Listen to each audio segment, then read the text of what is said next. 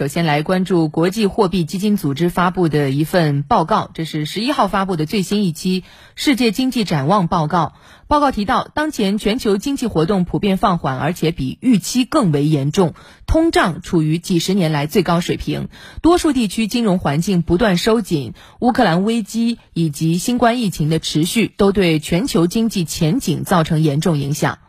世界国际货币基金组织预计，全球经济的增长率预计将从2021年的6.0%下降至2022年的3.2%和2023年的2.7%